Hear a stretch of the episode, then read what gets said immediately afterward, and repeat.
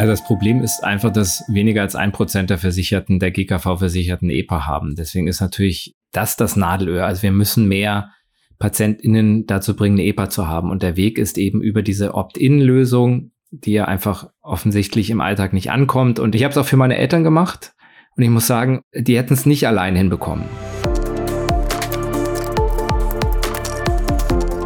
O-Ton Innere Medizin, der Podcast für Internistinnen und Internisten ein gemeinsames Projekt von Matrix und der Deutschen Gesellschaft für Innere Medizin. Wir sind wieder da. Willkommen zurück, liebe Hörerinnen und Hörer.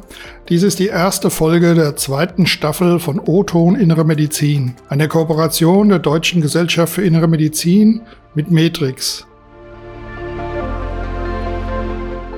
Mein Name ist Michael Reichmann, ich bin Redakteur bei Matrix in Wiesbaden und ich besitze noch keine elektronische Patientenakte. Aber das wird sich ändern, sagt die Ampel. Unser Gast weiß mehr dazu, Privatdozent Dr. Sebastian Spätmann. Er ist stellvertretender Direktor der Klinik für Kardiologie, Angiologie und Intensivmedizin des Deutschen Herzzentrums der Charité Universitätsmedizin Berlin am Campus Mitte. Und er ist Vorsitzender der AG Digitale Versorgungsforschung der DGIM und er hat eine elektronische Patientenakte. Hallo, Herr Dr. Spätmann. Wie sind Ihre Erfahrungen mit Ihrer EPA? Hallo, Herr Reichmann. Vielen Dank erstmal für die Einladung. Und meine Erfahrungen kann ich relativ kurz zusammenfassen. Die sind quasi nicht vorhanden. Ich habe eine EPA, das ist richtig, aber eine äh, funktionierende EPA im Versorgungsalltag ist es leider noch nicht. Und das liegt woran? Das liegt daran, dass bisher kein medizinischer Versorger auf die EPA wirklich zugreifen kann, sowohl was Daten angeht, die in meiner EPA drin sein könnten, noch dass er Daten in die EPA von mir hineinspeisen kann. Jetzt hat ja Bundesgesundheitsminister Professor Lauterbach gesagt, bei der Digitalisierung ist das Gesundheitswesen in Deutschland ein Entwicklungsland, aber die Aufholjagd beginnt. Zunächst beim elektronischen Rezept, dann bei der elektronischen Patientenakte. Spüren Sie diesen Aufbruch?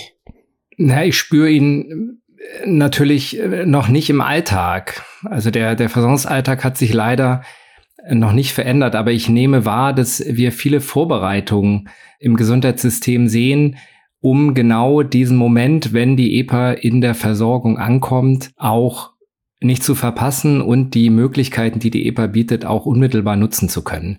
Diese Vorbereitungen sind eben schon etwas ressourcenkostend und müssen auch gut vorbereitet werden, aber die sind zwingend notwendig, damit wir alle Voraussetzungen auch im Gesundheitssystem haben, um die EPA so gut wie möglich nutzen zu können. Die Regierung erwartet ja, dass Ende 2025 vier von fünf gesetzlich Krankenversicherten eine EPA haben werden. Vermutlich, weil bis zu 20 Prozent der Einrichtung ihrer Akte durch die Krankenkasse widersprechen könnten. Was wird sich durch die Verbreitung der elektronischen Patientenakte für Ihre Arbeit künftig ändern? Also für Sie als Arzt, fürs Krankenhaus, für die Patientinnen und Patienten? Ich glaube, dass wir unsere Abläufe deutlich verschlanken und verbessern können und auch die Versorgung unserer PatientInnen dadurch spürbar besser wird. Viele Informationen, die wir jetzt gerne hätten zum Zeitpunkt einer Vorstellung in einer Spezialambulanz oder einer Vorstellung in der Rettungsstelle, die liegen einfach in der Regel nicht vor, weil eben keine Papierausdrucke von unseren PatientInnen mitgebracht werden. Und durch das Vorhandensein einer EPA können wir diese Hürde umgehen, indem wir eben ja ortsunabhängig auch auf Befunde aus anderen Versorgungseinrichtungen, aus anderen Sektoren äh, zur Verfügung haben. Können Sie denn bei der Charité schon mit dem Krankenhausinformationssystem EPAs auslesen und befüllen? Aktuell muss man sagen, ist es noch nicht möglich, aber wir haben ein Projektmanagement, was sich eben schon etwas länger und gezielt auf äh, diese Umsetzung der EPA in eine Opt-out-EPA vorbereitet und da, wie ich schon gesagt habe, auch viele Ressourcen zur Verfügung stellt, damit das möglich ist. Wir haben schon erste Versuche und ähm, das noch im etwas umschriebeneren, kleineren Bereich, äh, so dass die normale Krankenversorgung dadurch im Moment von der Administration ja nicht eingeschränkt wird, aber wo wir natürlich erste Erfahrungen sammeln mit beispielhaften EPA befüllen und EPA auslesen. Wenn es um ein Beispiel für den Nutzen der EPA geht, wird oft zuerst die Notfallversorgung genannt. Klar, es wäre sehr hilfreich, wenn Menschen schnell auslesbare, relevante Gesundheitsinformationen mit sich führen würden. Aus Sicht der gesamten inneren Medizin, welche Patientinnen und Patienten können von der EPA stark profitieren? Also grundsätzlich glaube ich, dass jeder und jede von einer EPA profitieren werden. Eine besondere Gruppe sind natürlich chronisch Erkrankte, weil dort einfach viele in der Anamnese vorliegende Informationen für weitere Entscheidungen ganz wichtig sind. Und wir reden ja hier über eine sehr unkonkrete Gruppe chronisch krank, umfasst natürlich eine Vielzahl und eben vor allem auch internistische Erkrankungen, die eben häufig auch medikamentös komplex behandelt werden und es da auch sehr viele Interaktionen in der, in der Pharmakotherapie gibt, aber auch in der Entscheidung, wenn Multiorgane betroffen sind, wie man auch eine gezielte Therapie für den Patienten zur Verfügung stellen kann. Und da brauchen wir einfach ein unmittelbares Vorhandensein einer umfassenden Information, um die bestmögliche Therapie für unsere Patientinnen auszuwählen. Und ich glaube, das ist einfach eine Gruppe, die aufgrund der Komplexität ihrer Erkrankung von der EPA besonders profitieren wird. Die DGIM begrüßt ja den Entwurf des Digitalgesetzes, wie er momentan vorliegt fordert aber, dass das erstmalige Befüllen der EPA mit Gesundheitsdaten durch Ärztinnen und Ärzte erfolgen soll. Warum? Also vielleicht noch mal einen Schritt zurück. Aktuell äh, muss jeder gesetzlich Versicherte aktiv sich um eine EPA kümmern. Mit dem Wechsel auf eine Opt-out-EPA wird es, solange nicht widersprochen wird, automatisch sichergestellt von der Krankenkasse. Das ist aber erstmal eine, eine leere Anwendung, die natürlich damit noch keinen mehr Nutzen mit sich bringt. Das heißt, die würde sich dann im Laufe der nächsten Behandlung und ärztlichen Vorstellungen langsam mit Inhalten füllen. Aber wir würden natürlich schon unmittelbar gern bereits vorhandene Befunde gezielt in die EPA überführen, um auch eben die von mir gerade angedeuteten Vorbefunde schon unmittelbar auch nutzen zu können. Die Entscheidung, welche Informationen aber für den jeweiligen Patienten am geeignetsten sind, können, glaube ich, die wenigsten Patienten für sich selber treffen. Und angedacht ist ja auch, dass die Übermittlung der Daten von den PatientInnen über die Krankenkasse in die EPA gehen. Aber dieser Weg ist natürlich extrem aufwendig und die Vorstellung, dass mehrere Millionen Versicherte ihre Papierausdrucke über die Deutsche Post an Krankenversicherung schicken, wirkt jetzt erstmal ein bisschen bizarr, sage ich mal. Ich glaube, dass dieses gezielte Einbringen von Informationen ärztlich begleitet werden muss. Und das werden dann in der Regel ja natürlich auch vor allem die Hausärztinnen sein, die natürlich am besten Überblick über die Krankheitsverläufe haben oder wenn es eben dann auch zeitnah zum Beispiel Krankenhausbehandlung gibt, auch dort kann man vielleicht auf Vorbefunde zugreifen und die noch zusätzlich zu den aktuellen Befunden mit in die EPA überführen. Ja, es ist ja auch so, dass nicht die Krankenkassen auch nicht darum reißen, diese Aufgabe zu übernehmen. Von daher ist der Widerstand vielleicht doch so, dass es im Gesetzgebungsverfahren da noch zu einer Änderung kommt. Die AG Digitale Versorgungsforschung hat die sich eigentlich, als sie sich mit dem Thema beschäftigt hat, diese Papers erstellt hat, auch die Praxisverwaltungs- und Krankenhausinformationssysteme angeschaut Inwieweit erfüllen die eigentlich die von der DGIM formulierten Anforderungen, zum Beispiel bezüglich einer komfortablen Suche nach Dokumenten? Also die Arbeitsgruppe in der DGIM hat sich nicht spezifisch mit verschiedenen PVS- und KISS-Systemen beschäftigt, aber wir sind ja alle in der Versorgung tätig, so dass jeder natürlich seine eigenen Erfahrungen aus dem Versorgungsalltag einbringt. Und ich kann sagen, die allermeisten Systeme, die wir so überblicken, die sind nicht in der Lage, aktuell diese Anforderungen, die wir gestellt haben, zu erfüllen. Das sollte sich dann im Ablauf bessern, also sozusagen klein, niedrigschwellig anfangen und dann weitere Formate erschließbar machen oder wie stellen Sie es vor? Also es wird natürlich nicht möglich sein, mit Beginn der Opt-out-EPA die optimale Lösung für alle Fragestellungen zur Verfügung zu stellen. Und auch im Hinblick auf die Form der Datenablage gibt es ja durchaus auch Voraussetzungen, die wir formuliert haben, dass die Daten in Form einer strukturierten Grundlage äh, hochgeladen werden. Das spricht, dass es durchsuchbar ist, dass es natürlich auch auswertbar ist. aber wir hatten ja schon klar formuliert, dass es uns lieber wäre, am Anfang eine Sammlung von PDF-Dateien, auf die wir zugreifen können, um eben unmittelbar einen Mehrwert auch deutlich zu machen und dann im weiteren Entwicklungsschritt eben eine Weiterentwicklung hin zu strukturierten Daten, zu Metadaten, die natürlich ganz andere Möglichkeiten der Funktionalität bieten als ein, ein digitaler Leitsordner. Aber bevor wir sozusagen den dritten Schritt vor dem ersten machen, wären es einfach die, salopp gesprochen, papiergeführte Aldi-Tüte mit Befunden wichtiger als sozusagen die 110% Lösung. Und so ähnlich sehe ich es natürlich auch, wenn es um die PVS und KISS-Systeme geht. Die gesamte Funktionalität wird einfach von Seiten der Softwarehersteller nicht sicherzustellen sein. Ich glaube, so realistisch müssen wir alle sein und wir kennen auch alle unsere privaten Betriebssysteme, die natürlich auch mit jedem Update eine gewisse Weiterentwicklung in der Funktionalität und in den Möglichkeiten bietet. Und trotzdem ist das einfach ein extrem wichtiger Baustein, um auch eine Akzeptanz zu finden für die Digitalisierung unseres Gesundheitssystems. Wir kennen aus dem privaten Umfeld sehr viele gute Möglichkeiten, die uns das Leben einfach machen. Und wir kennen aber auf der anderen Seite die extrem sperrige Form der, der Krankenhaus- und PVS-Systeme mit extrem vielen Klicks, mit Untermenüs, äh, mit, mit nicht klaren Workflows, mit Instabilität. Und das führt natürlich dazu, dass aktuell die Digitalisierung und Gesundheitswesen zwei äh, sehr getrennte Wörter sind, die, die ungern im Einsatz positiv genannt werden. Aber das liegt natürlich nicht daran, dass Digitalisierung per se schlecht ist, sondern es liegt an der Umsetzung. Und ich finde, da müssen wir natürlich auch andere Formen auch der Zertifizierung dieser Systeme sicherstellen, damit die nicht die Hürden sind, die die Digitalisierung im Gesundheitssystem verhindern. Mhm. Wie stellen Sie sich das dann vor? Wer sollte für die Zertifizierung zuständig sein? Muss man natürlich schauen. Es gibt natürlich auch andere Formen der, der Zertifizierung, um sicherzustellen, dass gewisse Funktionalitäten äh, dargestellt werden. Die Gematik stellt natürlich auch im Rahmen der Telematikinfrastruktur gewisse Vorgaben. Da muss es natürlich dann schon auch eine Regelung im Gesetz geben, äh, um genau das entsprechend von Seiten der Hersteller sicherzustellen. Einzelne kassenärztliche Vereinigungen melden, dass über 90 Prozent der Praxen eigentlich schon EPA-ready sind. Also die technische Voraussetzung für die Nutzung der Akte besteht. Zugleich rechnen aber nur sehr wenige Praxen ab, also die Leistungen, die damit verbunden sind. Es gibt auch nur rund 750.000 Akten derzeit laut Gematik. Sollten die Anreize zur Nutzung verstärkt werden?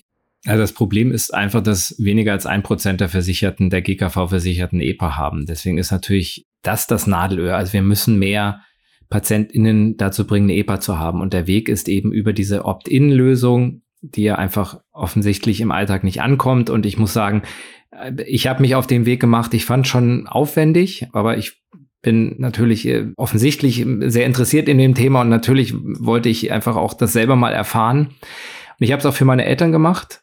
Und ich muss sagen, die hätten es nicht allein hinbekommen. Und die hätten vielleicht auch nicht diesen Mehrwert erkannt, den die bietet und deswegen eben auch vielleicht den Prozess abgebrochen, als wenn es halt schwierig wird.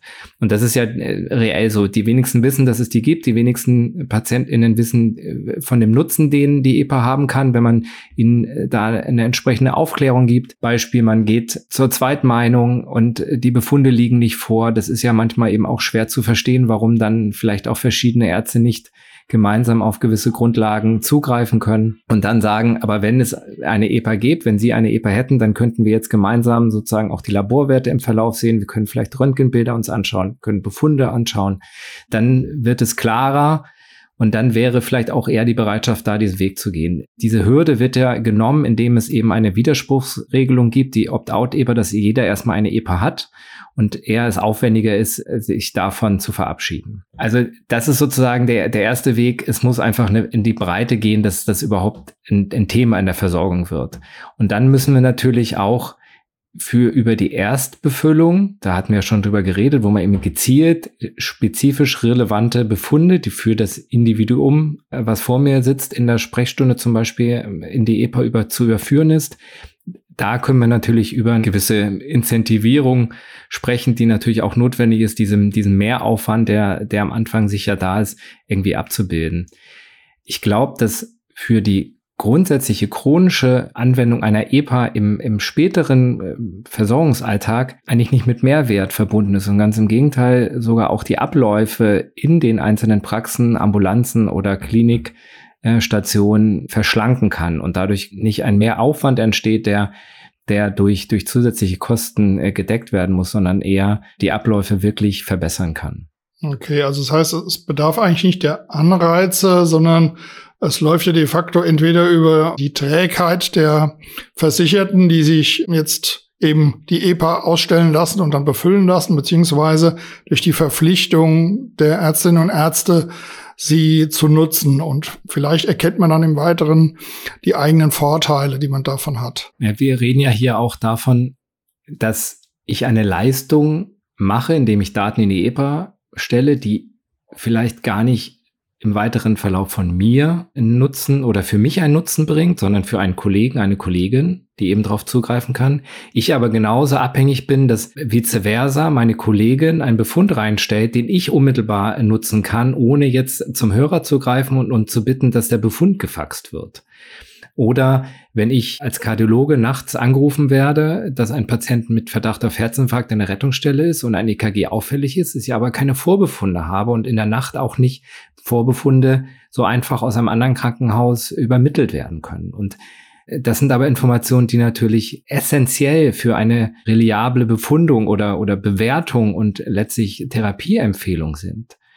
Und diesen Mehrwert habe ich halt, indem ein anderer Kollege, eine andere Kollegin den Befund irgendwann mal eingestellt hat. Und so ist es natürlich andersrum auch. Irgendwann ist das ein solidarischer Vorteil, weil wir alle zusammen eben alle Daten unserer Patientinnen haben. Ja, wobei das ja eigentlich nicht sicher ist, ob sie wirklich alle Daten haben werden, denn es gibt ja noch weitere Widerspruchsmöglichkeiten des Patienten, des Akteninhabers, der sagen kann, ja, jetzt will ich das nur für einen bestimmten Zeitraum öffnen oder nur für eine bestimmte Fachgruppe oder einen bestimmten Arzt, eine bestimmte Ärztin.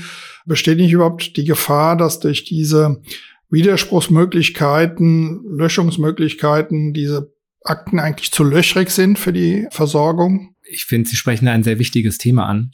Und wenn ich so gerade so lapidar von allen Daten für alle äh, gesprochen habe, dann haben wir natürlich die Patientenhoheit gerade so ein bisschen ausgeklammert. Und das ist etwas, was mir ganz wichtig ist. Also die EPA führt eben nicht dazu, dass der Patient, die Patientin entmündigt wird, sondern aus meiner Sicht ganz im Gegenteil sind die sogar noch viel mehr integriert und mit in der Entscheidung, was mit ihren Daten passiert. Und wie ist es denn heutzutage, wenn ich in der Sprechstunde einen Patienten habe und ich muss einen Vorbefund aus einem anderen Klinikum holen, dann äh, brauche ich die Erlaubnis von meinem Patienten oder der Patientin. Und der Ablauf ist aber halt sehr langwierig, wie wir alle äh, nachvollziehen können. Jetzt ist es so, ich brauche die Erlaubnis natürlich, dass ich darauf zugreifen kann, aber habe die Information weiter. Und es ist sozusagen äh, deutlich klarer, dass die Hoheit über die Daten aus meiner Sicht weiterhin bei den Patienten bleiben sollen. Und das ist auch in Ordnung, wenn ein Patient sagt, bestimmte Informationen möchte ich nicht weitergeben. Ich versuche immer ein sehr vertrauenswürdiges, offenes Verhältnis zu haben, damit wir natürlich auch ein offenes und, und ehrliches und unterstützendes Arzt-Patienten-Verhältnis haben. Aber wenn es die Entscheidung meines Patienten, meiner Patientin ist, bestimmte Informationen zurückzuhalten, dann ist es heute möglich und wird ja auch gemacht und auch mit der EPA möglich. Nur dann muss natürlich auch klar sein, dass gewisse Entscheidungen nicht alle Informationen eben berücksichtigen können und eventuell auch fehlerhafte Entscheidungen oder auch schadhafte äh, Konsequenzen für unsere Patienten entstehen können, für die ich oder ein anderer Arzt, eine andere Ärztin nichts können, wenn eben die Informationen nicht vorliegen. Aber das ist ja eigentlich auch nicht wirklich anders wie mit den aktenbasierten Informationen, die wir jetzt schon haben. Da anschließend habe ich gleich die Frage, es gibt ja auch jetzt noch den Entwurf des Gesundheitsdatennutzungsgesetzes. Da kommt die EPA auch drin vor. Und zwar geht es da dann um die Nutzung der Daten für Forschungszwecke. Und auch hier können die Versicherten widersprechen. Und Stand jetzt ist es so, dass es durchaus Ärztinnen und Ärzte gibt, die sagen, die Patientinnen und Patienten sollten das auch im Sinne des Schutzes ihrer Daten tun. Also diese Opt-out-Möglichkeit sollte zumindest unkompliziert bestehen, damit Patienten sagen können, nee, also für was jetzt alle meine Daten genutzt werden, das ist mir nicht recht, das möchte ich nicht umgesetzt sehen. Welche Hoffnung und Bedenken verbinden Sie mit einer Forschung, die auf EBA-Daten basiert? Also ich bin ja, äh, wie Sie schon eingangs gesagt haben, Vorsitzender der AG Digitale Versorgungsforschung und als Versorgungsforscher habe ich eine extrem hohe Erwartung und hohe Hoffnung, dass wir mit, mit den Daten der EPA sehr, sehr viele Informationen bekommen, die uns helfen, unser Gesundheitssystem besser zu steuern, Fehlversorgung, Unterversorgung besser zu detektieren und natürlich auch die begrenzten Mittel im Gesundheitssystem besser einzusetzen, damit unterm Strich eben unsere Versorgung insgesamt besser wird. Ich glaube, da haben wir noch viel Luft nach oben. Wir wissen, dass Gesundheits System sehr viele Kosten erzeugt, aber ich bin nicht immer so ganz glücklich mit dem Outcome, wenn man sich auch mal die Ergebnisse mit anderen europäischen Ländern ähm, anschaut. Und da würde ich mir natürlich schon hoffen, dass wir mit dem Instrument EPA Informationen bekommen, um besser die Mittel gezielter einzusetzen, um die Versorgung für viele Gruppen, die vielleicht gar nicht so im Fokus sind, regionale Unterschiede. Da gibt es ja durchaus viele Möglichkeiten, die man sich vorstellen kann, wie man, wie man da noch, noch besser agieren kann, zu gewinnen und dann entsprechend auch umzusetzen. Ich bin mir aber durchaus bewusst, dass das für viele vielleicht etwas unklar ist, was dann äh, mit, mit so einer Freigabe mit den, mit ihren Daten passiert und das vielleicht auch unbegründet, aber doch vorhandene Sorgen dazu führen, dass man eher davon Abstand nimmt und es nicht macht.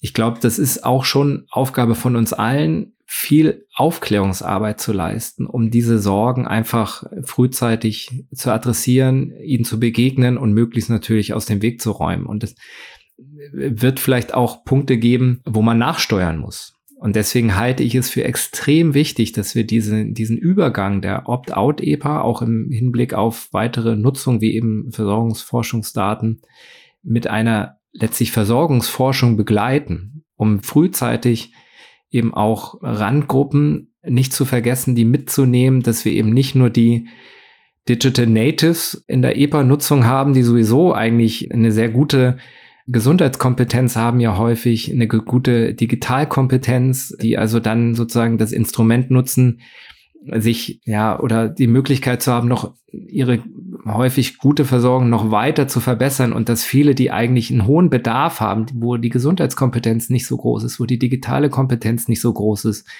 wo es vielleicht auch ein Umfeld gibt, was nicht so unterstützend da ist, die dürfen wir nicht vergessen. Und da brauchen wir eben auch solche Forschungsdaten, Versorgungsforschungsdaten, die helfen, die Gruppen zu identifizieren und die Bedarfe dann auch zu benennen, damit wir dann auch die EPA entsprechend auch im Sinne der, der Aufklärung und der, der Mitnahme von allen äh, gezielt dann auch auf diese Gruppen abzustimmen.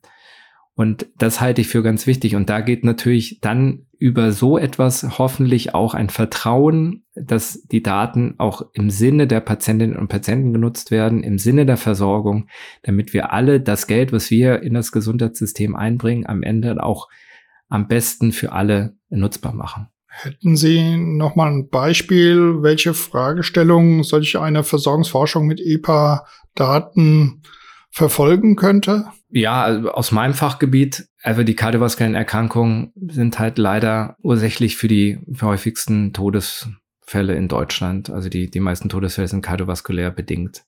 Und das sind aber Krankheiten, die sehr gut primär, aber auch sekundär, prophylaktisch durch Lebensstil, aber durch Medikamente positiv beeinflusst werden können. Und als Beispiel zum Beispiel einfach die Cholesterinwerte, die nachweislich einen großen Anteil an, an den atherosklerotischen Ablagerungen pathophysiologisch machen, die aber heutzutage mit guten Medikamenten sehr gut und auch Prognose verbessernd gesenkt werden können. Aber die Verbreitung ist nicht so, wie die Leitlinien das eigentlich empfehlen und wie es in anderen europäischen Ländern möglich ist und auch vor allem über den Behandlungsverlauf nach zum Beispiel einem Herzinfarkt ist es nicht ganz klar, wie dann auch die Therapieadherenz über mehrere Jahre und Jahrzehnte da ist oder ob dann nicht bestimmte auch andere sekundärprophylaktische Medikamente wie zum Beispiel Aspirin dann irgendwann von den Patientinnen und Patienten nicht mehr als so relevant wahrgenommen werden, weil das Ereignis einfach zu lange her ist und sich das so ein bisschen verläuft und auch vielleicht manche Patientinnen und Patienten nicht mehr so eng angebunden sind an eine fachärztliche Behandlung dann vielleicht auch irgendwann eben die Relevanz verlieren. Und das sind natürlich Daten, wenn man schaut, wann mal so ein Ereignis war, wie dann die Weiterverordnung von bestimmten Medikamenten sind, dann kann man gezielt auf die Gruppen auch aufklärerisch einwirken und deutlich machen, dass das einfach weitere Medikamente sind, die weiter prognoserelevant eingenommen werden müssen und da einfach auch eine, eine Erhöhung der, der individuellen Gesundheitskompetenz möglich macht. Jetzt hat die DGIM Empfehlungen zur EPA formuliert. Sie hat auch eine Stellungnahme zum Gesetzentwurf des Digitalgesetzes abgegeben. Was kann sie noch im weiteren Verlauf des Geschehens tun als Fachgesellschaft? Ich bin sehr froh, dass wir über unsere Stellungnahme über die Inhalte der EPA ähm, im engen Austausch mit der Gematik zum Beispiel sind und da auch in einer Workshop-Reihe Inhalte aus Sicht eben der, der internistischen Versorgung einbringen konnten. Und das ist etwas, was glaube ich auf diesem, diesem Prozess der, der Umsetzung im Gesundheitssystem hin zu mehr Digitalisierung relativ neu ist, dass diese konkrete Sicht der Versorgung wirklich von Leuten, die Patienten behandeln, mehr und, und dichter an, an solchen Prozessen eingebracht werden können und auch Einfluss haben.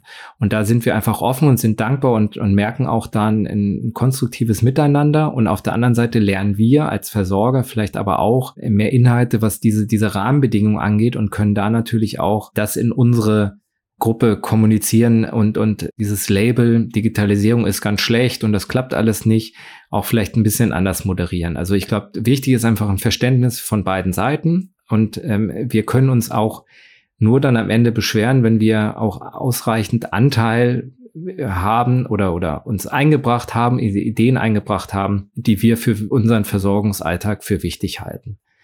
Also das ist sicher etwas, was die DGIM weitermacht.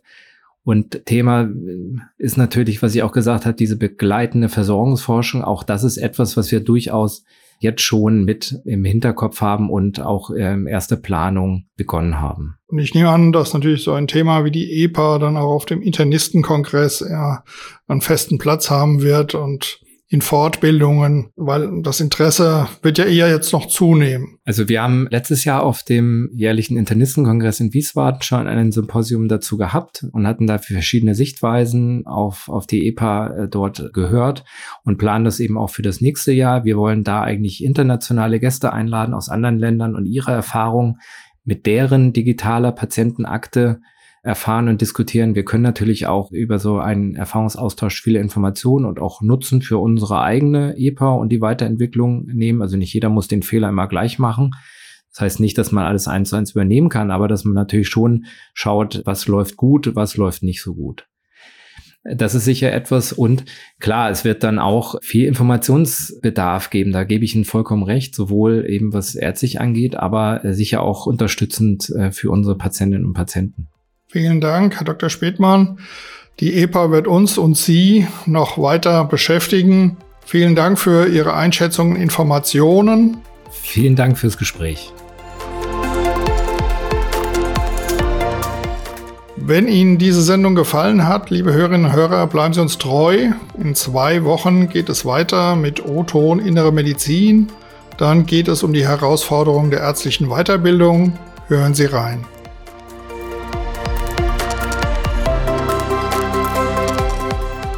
Das war O-Ton Innere Medizin. Dieser Podcast dient ausschließlich der neutralen Information. Er ist ein gemeinsames Projekt von Matrix und der Deutschen Gesellschaft für Innere Medizin. Der gesprochene Inhalt ist frei von jeglichen Interessenskonflikten. Ein Produkt der Matrix Group. We care for Media Solutions.